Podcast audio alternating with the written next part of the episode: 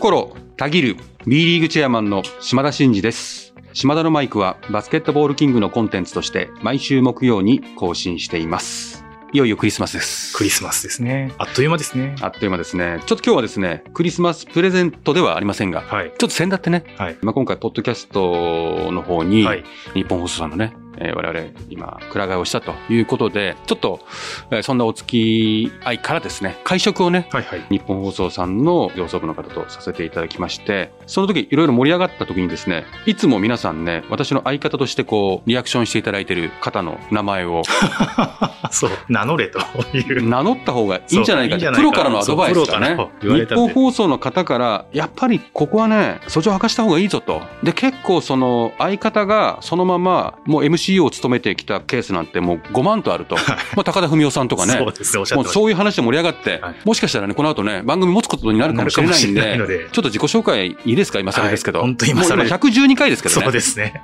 お願いします。はい。あの、ちょこちょこ名前も出てましたけど、えバスケットボールキングの村上と言います。村上さんですよ、皆さん。島田のマイクの相方を務め、3回目の年末を迎えておりとうんい。うところでございます。そうなんですよ。ということで皆さんね、村上さんですから、これから注目していただければなと思いますんで、よろしくお願いします。はい。ということで今日はクリスマスなんで、何話そうかなって思ってるんですけど、やっぱりこれしかないなということで、B クラブの毎年恒例のこの時期、決算の発表をさせていただいてますが、はい今回もおやりますとうんいうことなんで、お楽しみにしていただきたいなと。うんはい。私会見してますけど、会見はもうスポンサーさんとかそのファンの皆様には公開してないんでう、ん。だからこういう生でこう聞くのはね、ここしかないんで、うんぜひね、皆さんにこうシェアしていただいて広げていただきたいなと思います。で、はいもう一つは、いよいよオールスターがね、近づいてきましたはということで、メンバーがいよいよ全員そうですね。決まったとはいいうことで、そこに対してもちょっとコメントをさせていただければなと思います。その上で、はいちょっとオープニングではですね、はい今月至るところでしつこく私が活動しまくってるはい。バスケットライブ視聴促進キャンペーンについてちょっと触れあたいなと。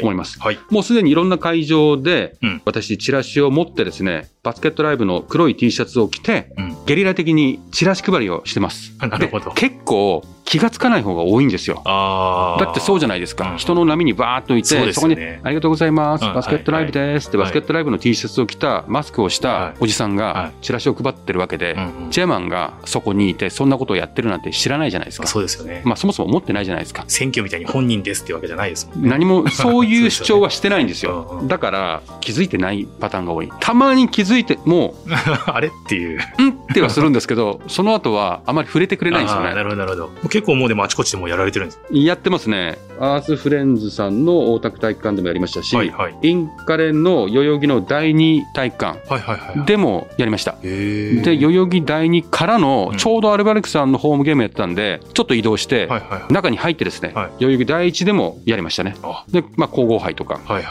で最後、年内は12月の25日にはい渋谷のうん会場ではいはい渋谷仙台のゲームの前にもはいやろうと思ってます。おまあこれ初めて事前告知ですね。ー そうですね。まあどれだけ皆さんこの会場に来る人で聞いてる方がいるかどうかわかりませんけど、うんうんこれ最後ですから、はいはいクリスマスプレゼントでチラシ配りますから、ぜひ、全然嬉しくないかもしれないですけど受。け取っていただきたいって感じですね、じゃあ。なぜそんなことをやってるかっていうのだけは最後にちょっとお話しさせてもらうはと、12月はバスケが熱いんですよ。うん。何せ B リーグのみならず、ダブルリーグ、天皇杯、皇后杯、うん全日本大学バスケットボール選手権大会、まあ、かっこインカレですね、うんそしてソフトバンクウィンターカップなど、うんまあ、これだけバスケの試合がこう一気に集中して開催されるのって12月しかないんですよ。はいはいはい。確かにそうですね。はいでほぼほぼのゲームはえーライブかつ見逃しでバスケットライブで見れるんですよ。うんうん。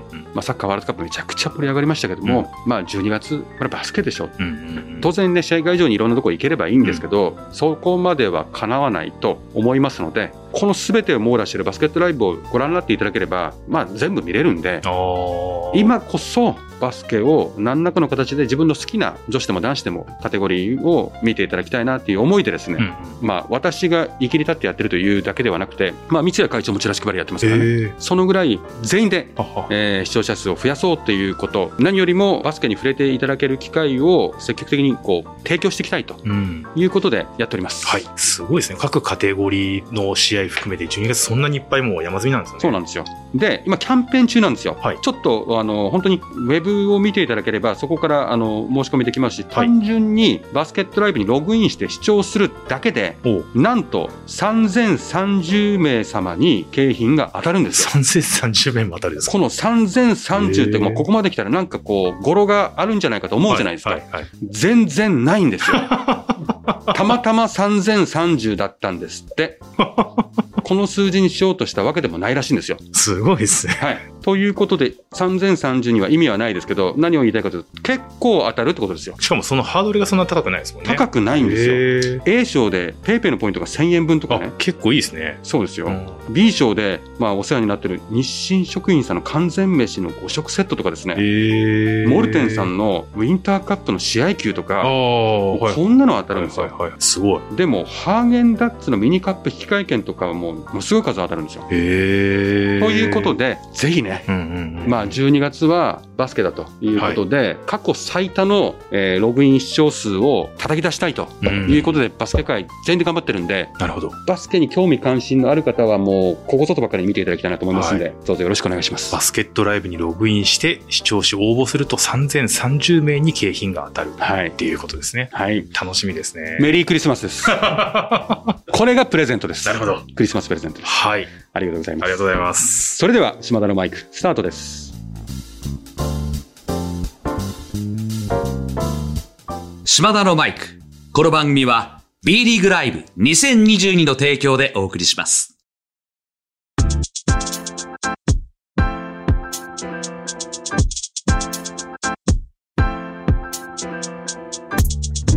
はい、えーそれではですね、毎年恒例になりました B リーグクラブ決算概要の発表をさせていただきたいと思います。これあはいくまでもご注意いただきたいのは、えー2021、2022シーズンです。うんうんですので、今動いてるこのシーズンじゃなくて前のシーズンなので。の決算発表になります。はい。あとは、えっ、と、基本的にバスケット界っていうのはまた皆さんにも改めてお伝えすると、7月から6月という決算期、つまり6月決算がほとんどです。うん一部、アルバルク東京さんであるとか、渋谷さんであるとか、川崎さん、新潟、三円、三河、名古屋ダイヤモンド D、大阪、島根、山形、FE 名古屋、うんこのおクラブについては3月決算なんですよ。ああ、なるほど。で、まあ、新潟はなんか今年から6月期決算に移行するということなんですけども、まずちょっと決算期がずれてるっていうところあもー加味した上で聞いていただきたいなと思いますね。わかりました。はい。で、まず、総括といいますか、全体の話をさせてもらうと、営業収入はえー300億円になりました。で、B1 が246億。で、B2 が54億です。で、クラブ数は B1 が22クラブ、うんうん。B214 クラブという、えー36クラブはいになります。うんうん。はい。で、まあちょっと大きなトピックスとしては、B1 の平均ですよ。11.2億円です。11.2億10億を突破してきました。で、B2 はえー平均で3.8億円とうんうん。いうことですね。まあですから、ちょうど3分の1ぐらいなんですよ。B1 と B2 って。規模感がはい。まあ大体そういう見方をしてますとうんいうことですね。で、あとは入場料収入がうんコロナのシーズンが続いてますけども、はいはい。2020-21シーズンに比べて、うんえー41.6%収入が増えてます。おチケット収入が。はいはいはい。で、スポンサー収入は24.1%増えてますと。で、ただし営業費用ですね。はい。が全体としては316億円なんですよ。つまり、36クラブの総売上が300億なんですけど、はいはいはい。総経費が316億円っていうことなんで。全体としてはえー16億円の赤字なんですよ。うんうん。まあ、この見方がそもそも意味があるかっていうところはありますけども、全体としてはそういう。はい。で、じゃあ赤字クラブはどんくらいだったのかということなんですけども、36分の20なんですよ。B1 は10クラブ、うんうん B2 は10クラブということで10、10なんですよ。ちょうど10クラブずつが赤字だったということですね。で、債務超過のクラブは15クラブ。うんうん。B1 が7、B2 が8ということで、まあ、まだまだ赤字のクラブがコロナ禍多かったぞと。はい。いうこと。で、債務超過のクラブもまだまだ引き続きかなり多いぞとうんうんいうことですね。で、一方で、来シーズン、はい。つまり今動いてるシーズンですね。うん次のシーズンの営業収入見込みはは399億円です。なるほど。まあ、400億ぐらい、そうですよね。400億に近いですよね。見込んでるとううんプラス100億円ぐらいっていう。プラス100億円。これは今のクラブの運営してる数字の中で、見込み額をうんうん全クラブから集めてます。はいなんで、当然変動しますね。うんまあ、ポジティブに見立ててるところもあれば、ネガティブに見立ててるところもあるんで、まあ、前後しますが、うん一旦各クラブのヒアリングを受けて、えー積算すると、400億ぐらい、一気に100億ぐらい増やすんですよ。で、えーそうなった時にどのくらいかというと、B1 で平均13.3です。ああ、なるほど。ですか、ら、将来構想で12億円超えって言ってますけど、うんもう今の段階で、平均で B1 はもう全然超えてるってことです。うんで、B2 は平均で5.6。B2 もかなり伸ばしてくるんですね。結構ジャンプしましたね。はい。まあ、これは、そもそも将来構想に向けて稼がなきゃいけないよということと、稼いでる動きが進んでるよっていうことと、やはりこう、今回から降格が復活するので、ある程度戦力を補強していかないとうん、降格することになり得るとはい。いうことで、選手の補強を頑張りました。うん。で、その補強した費用アップを補おうとしたら、ある程度稼がなきゃいけないとか、うん。場合によってはサポートしてる企業、親会社も含めて支援を厚くしてもらってるうん。ということも、まあ、想定されますけども、399億円。うん。で、その時に、じゃあ、その数値はどう見てるかというと、36クラブから38クラブで2クラブ、B1、B2 のクラブ増えてますけども、はい。赤字見込みは約2割、B1 で5クラブ、B2 で3クラブ。うんでつまり、昨シーズンの20クラブの赤字から一気に8クラブまで減少すると。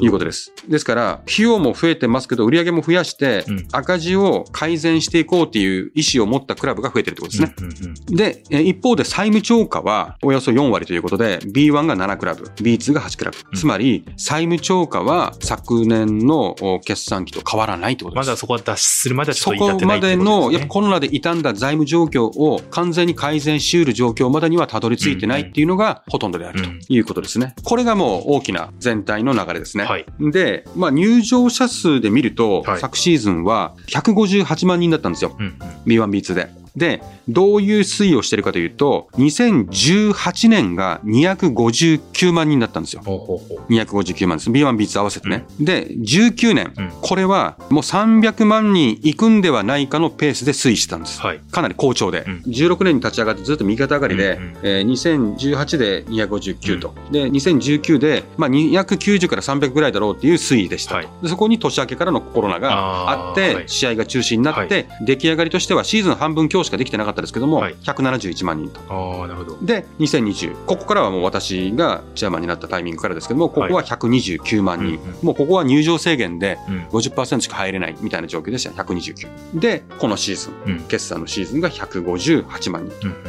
いうことです。で、じゃあ来シーズン、つまり今のシーズンがどのぐらいのシーズンをクラブは見立ててるのかっていうことなんですけども、はいなんと今、いわゆる入場制限も全く制限がない状況の3年ぶりのシーズンですけども、はい。はい。270万人おからはい300万人。あ、じゃあそのあれですね、2019に順調だったらたどり着いたかもしれないところにもしかしたら到達する可能性がある。そうですね。なんで、我々の感覚としては、2019年のお B リーグができて右肩上がりだった時の、いけてたあの状況に、ようやく3年ぶりに戻すとうんいうのが、2022年度のうん数字のイメージだというふうに思っていただければなと思います。ただ、琉球とか、会場が、例えば今年からアルバルク東京が代々木はいはい第一であるとはいはい、かキャパの多い会場が出てきたりとかしてるじゃないですか。はいで、そこが結構引っ張ってるんですよ。ああ、やっぱりそうなんですね。うん、だからそこが引っ張って、えー2019の同じぐらいの推移ってことは、逆に言うと、まだまだこう回復しきれてないところもあるってことですね。そこにはまだ余地があるし、余地があることなんですね。そこがどこまで頑張ってくれるかによっては、270万から300万人ぐらいまでの幅はあるかなというふうに思ってます。なるほど。でですね、営業収入、うん営業収入は300億という話をさせていただきましたけども、全体でね、まあ、今回400億ぐらいを狙っていくということなんですが、まあ、それはその数字としては、まあ、大きく伸ばすんですけども、ポイントはですね、まあ、300億に達した時に全体ですよ、はい B1B で、はトップチーム人件費、いわゆるチームの人件費がはいはい。いくらぐらいだったのかということなんですけども、うん131億7000万なんですよ。131億7000万。まあ、130億ぐらいなんですね。うんうん。で、これは2020年前の年に比べて27.2%アップなんですよ。結構上がってるんですね。で、ちょっとこれ、2018年からの数字でいくと、はい2018年度は B1、B2 のトップチームの人件費、はいこれはヘッドコーチとかも含めてですけども、はいはいはい83億3700万だったんですよ。ええで、19年に95億4300万になったんですよ。うんうんうん。で、2020年でいよいよ100億を突破して、うん100億飛んで3億5100万円だったんですね。で、今回131億7000万なんですよ。うんうんでつまり、このたったの1、2、3、それもコロナ禍真っ只中にありながらも、クラブ数は変わらずで、うん50億ぐらい増えてるんですよ。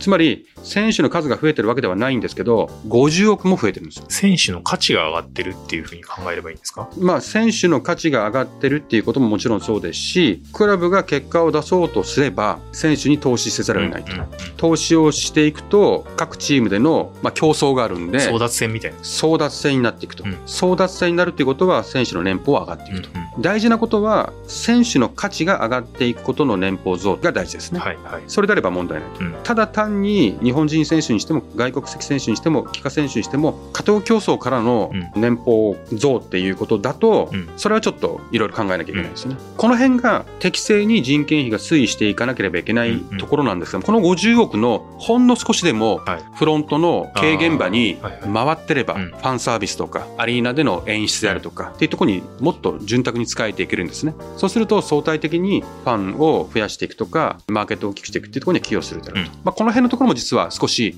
この将来構想の地域を盛り上げていくための活動資金を、まあ、チーム現場だけではなくてビジネス現場に回していくっていうことが重要だよって言ってるところの実はうんうん数字を物語ってるかなというふうにも思いますね。全体なのでそうですよね。選手の人件費だけじゃない部分で上がってきてるっていう意味で言うと、チームの順位っていうことでなくて、そのホスピタリティ、うんクラブ全体の魅力っていうことが、この人件費引っ張られてアップしていくっていうことも、まあ、考えられるっていうことなんですかね。そうですね。ああ、なるほど。ですんで、まあ、この選手たちの給料が増えることはすごく夢があっていいことです。うんはい。だけど、マーケットの拡大においては、やっぱ全体的にどういうアプローチがいいのかっていう観点はやっぱ必要でしょうね。うで、ちなみに B1 のクラブは営業収入がまあ250億ぐらいなわけですけども、100億飛んで8億1300万なんですね。うんうん、で、去年から32.6%増えてるんですよ、B1 は。おー B1 ですよ。これびっくりするのはう、ん、降格がないシーズンなんですよ。あ降格ないんで、そこまで加藤競争が進みづらい環境にもかかわらず、クラブ数が変わらないのに、前年度は81億5600万なんですよ。ーですから、うんうん20強しかクラブないのに平均で言ったら、1クラブ1億ずつぐらい増えてるってことですよね。確かにそうですね。それも、降格ないっていうセーフティーネットが引かれてるのにですよ。だから、コロナ禍のこの降格制度を廃してもこれなんだから、うん今年から復活した時の選手人件費、まだこれ全部取りまとめてないんですけど、これは怖いですよね。やっぱ来年の決算発表は。さっきもおっしゃってましたけど、まあ、プレミア構想みたいなことっていうのが見えてきてる中で、計画的にこう、人だったりとか、うん。いい選手をこううん。囲っていこうってみたいなのがやっぱ起因してるっていうことになっていくんですかね。その通りですね。おそらく、降格がないのにって言いましたけど、もちろん降格がないから安心っていうことは、平時であればうん。そういうことなんでしょうけども、やはり将来構想で、えー入場者数を増やすとか、うん。売り上げを増やさなきゃいけないってなった時に、うん。やっぱり魅力的な選手を取っていくとか、うん。チームの成績を上げていくことも、その集客に寄与するじゃないですか。はい。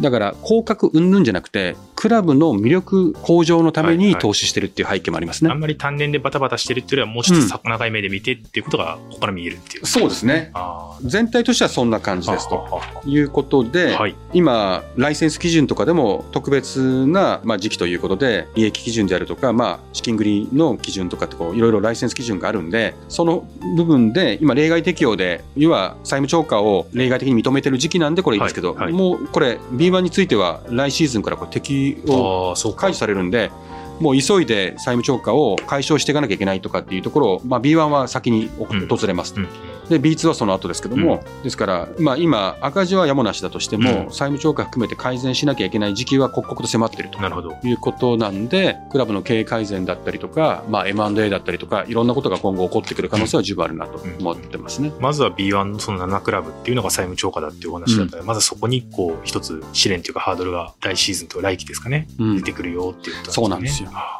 まあ、ちょっと全体的な話をさせていただきましたということで、まあ、2023 3年ですね。まあ、今動いてるシーズンのことを少し話すと、先ほども言いましたけど、12億円以上の売上高、いわゆる将来構想の基準をクリアするのは、今シーズンで14クラブもあるんですよ。だから売上アリーナ入場者数っていう3つの基準がありますけども、ファンの皆様もこんなハードル高いんじゃねえの？ってとかいろいろ突っ込みがありますけど、まず少なくとも売上高基準はもうすでに14つもクリアしてるんですね。すでに。それも緩和処置で9億とかその入場者数が多ければ9億でもいいですよとかそういうんじゃなくて、もう本当のマックスの基準をクリアしてるのが14もあるんですね。で、それは2022、23ですから、来シーズンはもっと増えますね。その次のシーズンは。今シーズンですか、これ。来シーズンはもっと増えるんで、15、6、7ぐらいいくと思うんですよ。だから B1 の結構な数はもう基準クリアしてるんですよ、すでに。決してだからその、絵空ごとの基準ではない全然ないですと。明らかになってきてるってことですね。そうですね。で、アリーナについても、今、今シーズン中に佐賀とかですね、えっ、と、太田の群馬クレインサンダースの会場とかもオープンしますけども、今もう対外発表してるだけでも今10クラブあるんですよ。で、水面下で動いてるのもこの1.5倍ぐらいはありますと。で考えると、B1、B2 の15、6、7ぐらい12を超えてる、うん、もう15ぐらいアリーナの基準を満たすところが出てきてるっていうことなんですよ。なるほどだから3つのその基準のうち2つはだいぶクリアしてるんですよ。うん、あとは入場者数です。なるほど。で、今シーズンからフルに OK になって、徐々にお客さんが増えて2019年の水準に戻りつつあるっていうことなんで、もう一歩頑張れば、うん、今の段階だと3000人クリアしてるところで10クラブぐらいのかな、上位。はい、ですから2700、800ぐらいのところも結構あるんで、うん、もう一踏ん張りしていくと、緩和基準の3000とかまではいくんで、うん、売上とアリーナさえあれば3000超えてても3次審査とかでクリアしていくっていうルールもあるんで、だから結構もう一踏ん張りすれば、今の段階でも OK なんですよ。ですから、今シーズンも頑張らなきゃいけない。来シーズンの結果をもって、2024年の秋にね、B1、B2、B3 を区分けするので、まだまだチャンスもあるし、まだまだ遠いわけじゃないよと。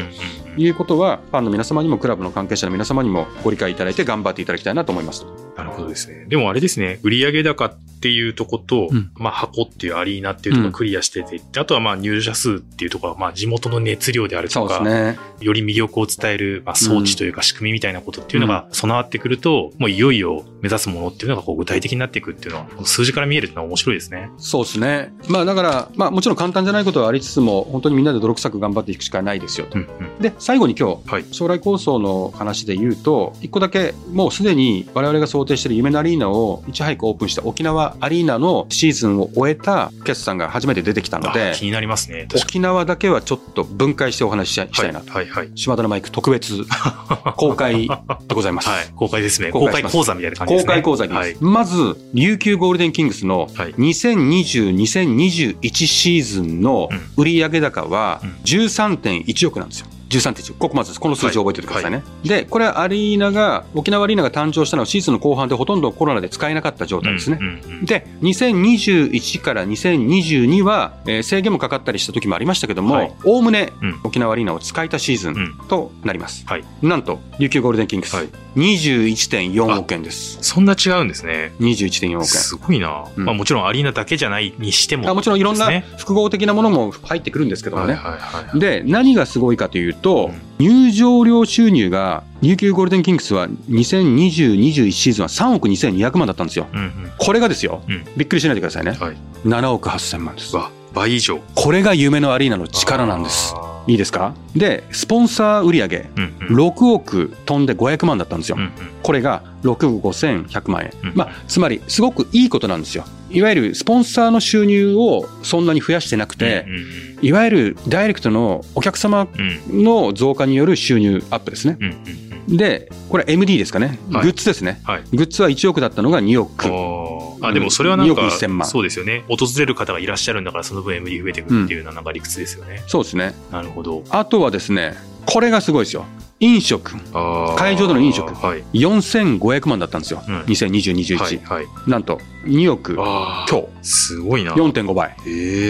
で、これね、こんな風に変わってるんです。だから、その入場者数が増えました、売り上げ増えましたチームも強くなりました。夢のアリーナでファンの満足度も上がりました、で観光資源として多くの人たちがコンサートも含めて訪れる人たちが増えてるということで、キングスそして沖縄アリーナがハブになって沖縄の経済効果とか地域活性化に貢献してて、かつクラブ単体としても見違えるほどの経営が改善されてると、でこれはまだ制限があったりいろいろあってフルフルにこれできてないんで、おそらく今シーズン、はい、2022、23シーズンは全然これは埋まってくるああ、そうか。だから、もうサッカーで言ったら J2 のトップクラブぐらいのレベルには、もうバスケのトップクラブはたどり着いてるんですよ。ああ、なるほど。それもバスケットっていうキャパであっても、チケット収入だと J にも結構負けてないと思います、そうですよね。だから、そういうクラブが出てきて、これからこういうクラブがどんどん出てくると、まあバスケでね、日本元気につながっていくのかなと思って、まあ、沖縄が第1号ですけどこれからどんどん多分今シーズンの後半に大田の群馬とか、うん、佐賀は B2 ですけども佐賀も会場変わったりとかすると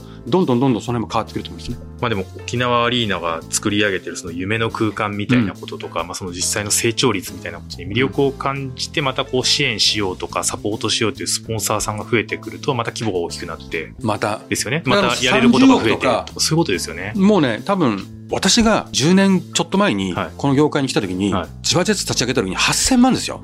千葉ジェッツ8000万ですよ。皆さん。いいですか ?10 年前ですよ。で、2億ぐらいになった時に、業界トップクラスですよ。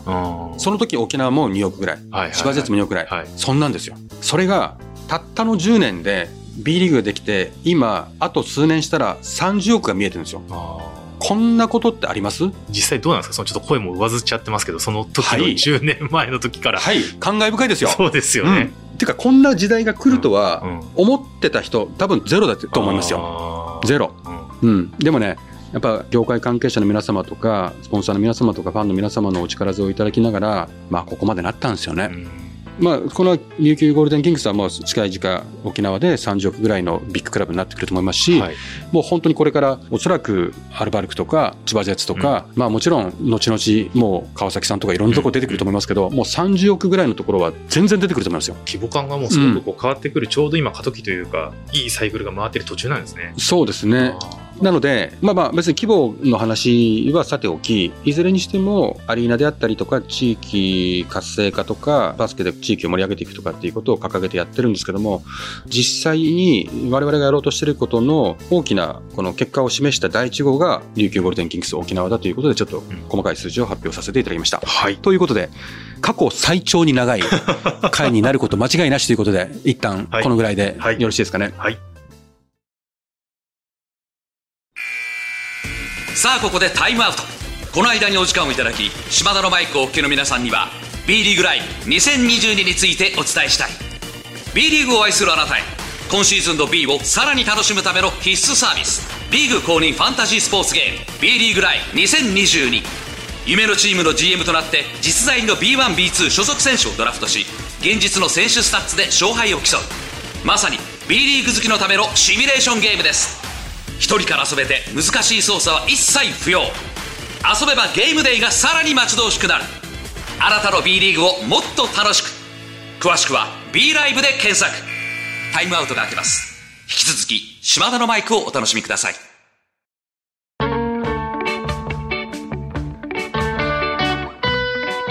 島田のマイク。この番組は B リーグライブ2022の提供でお送りしました。えー、そろそろエンディングの時間でございます。はい。島田のマイクでは、リスナーのあなたからのメッセージを受付中です。私への質問、企画のリクエスト、お悩み相談、暗算祈願、何でも構いません。番組で紹介させていただいた方には、島田のマイクオリジナルステッカーを差し上げております。えー、宛先は概要欄に載せております。あなたからのお便りお待ちしております。ということで、島田のマイクステッカーね、結構ね、私会場にいるんですけど、皆さんね、なんか、こう、もじもじしてる感じの SNS とかちょっと見るんで、はいはい、大丈夫ですから。大丈夫です。言って。大丈夫だから。心配ないからっていうこと。で、え最後にね、本当本編でね、はい、ちゃんと話したかったんですけど、はい、あまりにも決算発表に、ね。えー、私が熱が入りすぎて、はい、ちょっとオールスターの話をできなくなってしまったので、締めて大変申し訳ないんですけども、い。わゆる、えー、ドット ST、B リーグオールスターゲーム2023 in 水戸、うん、いよいよ選手が決まりましたね。決まりました。ありがとうございます。で、何よりも、うん、アダストリアさんがね、うん。今回初めてオールスターの冠についていただいたんですよ。ありがたいですね。本当にアダストリアさんにはもう感謝ですよ。何してだって水戸のね、アダストリア水戸アリーナということで、アリーナの名犬もやっていただいて、ロボッツの大きなスポンサーもやっていただいて、うん、今回水戸での開催ということで、冠スポンサーまで引き受けていただいてるんですよ。本当にありがとうございます。いですね。はい。改めて御礼を申し上げたいなというふうに思います。そして、ちょっと時間の関係で細かく話せないんですけど、一番大きなトピックスとしては、過去最多の今回投票ですかね。813万7418票。そんなに？これだけ投票されたらなんか政治も変わりそうですよね。そうですよね。まあ、ということで、その中でもですね、横浜ビーコルセアーズの河村勇輝選手が過去最多の17万7084票。オールスターゲーム史上最年少での出場を決めました。はいはい、最多で最年少でも決めてるってこと。まあなんかもうすごいよね、今ね。すごいですね。来てますね、本当に。来まくってるね。さすが。キレキレですよね。いろんなところで、ね、毎週、河村選手の話してるような気がしてそうですよね。ありがとうございます、本当に。はい。そして、うん、まあダンクコンテストが、まあセバスチャンサイズ4大会連続4回目か。とか、まあ G ショックスキルズチャレンジは田島選手がまあね、はい、だんだんお約束な感じになってますけど、うんうん、まあ富樫選手とのね、うんうん、争いが楽しみですと。スリーポイントコンテスト、これまた楽しみですね。楽しみですよね。やっぱり、まあ古川選手とね、クリストファー・スミス選手のね、はいはいはい、この打点の高い。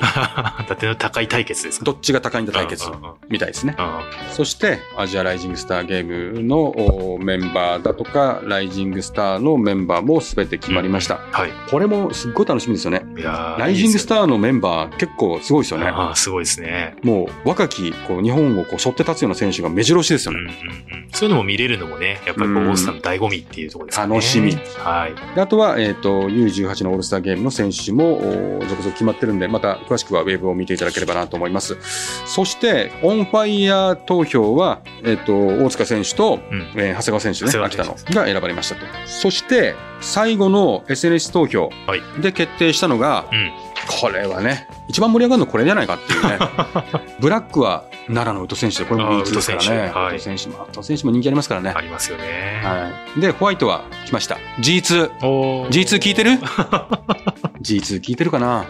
聞いてるんじゃないですか。いや、G2 がさ、あの、結構な投票数だったのにさ、うんうん、なんでやねんって言ってましたでしょ？G2 見てるよ、俺ちゃんと。なんでやねんが出ました。うん、あの、なんか切なそうな SNS 上がってたじゃないですか。もう寝ますわ、とかっつって、はいはいはい。ちょっとふてくされてたんですか、ね、ふてくされてた感ありましたよね。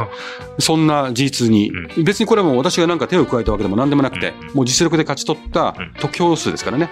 G2 がホワイトの、はい、えー、最後の一枠をゲットしましたから、G2 ちょっとね、気持ちをね、立て直していただきたいなと思いますんで、やっぱこの2年目にね、活躍する男、うん、状況を変える男、はい、そんな G2 が、はい、いよいよ満を持してオールスターに登場します。ということです。そこも見どころの一つなんですかね。見どころの一つじゃないですか。多分ね、G2 ね、相当盛り上げてくれると思いますよ。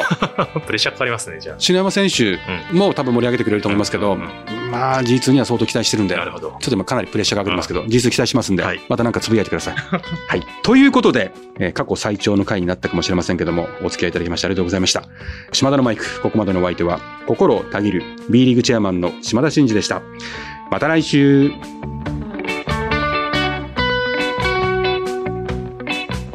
お聞きいただいたコンテンツは、制作、バスケットボールキング、制作協力、BD、配信、日本放送でお届けしました。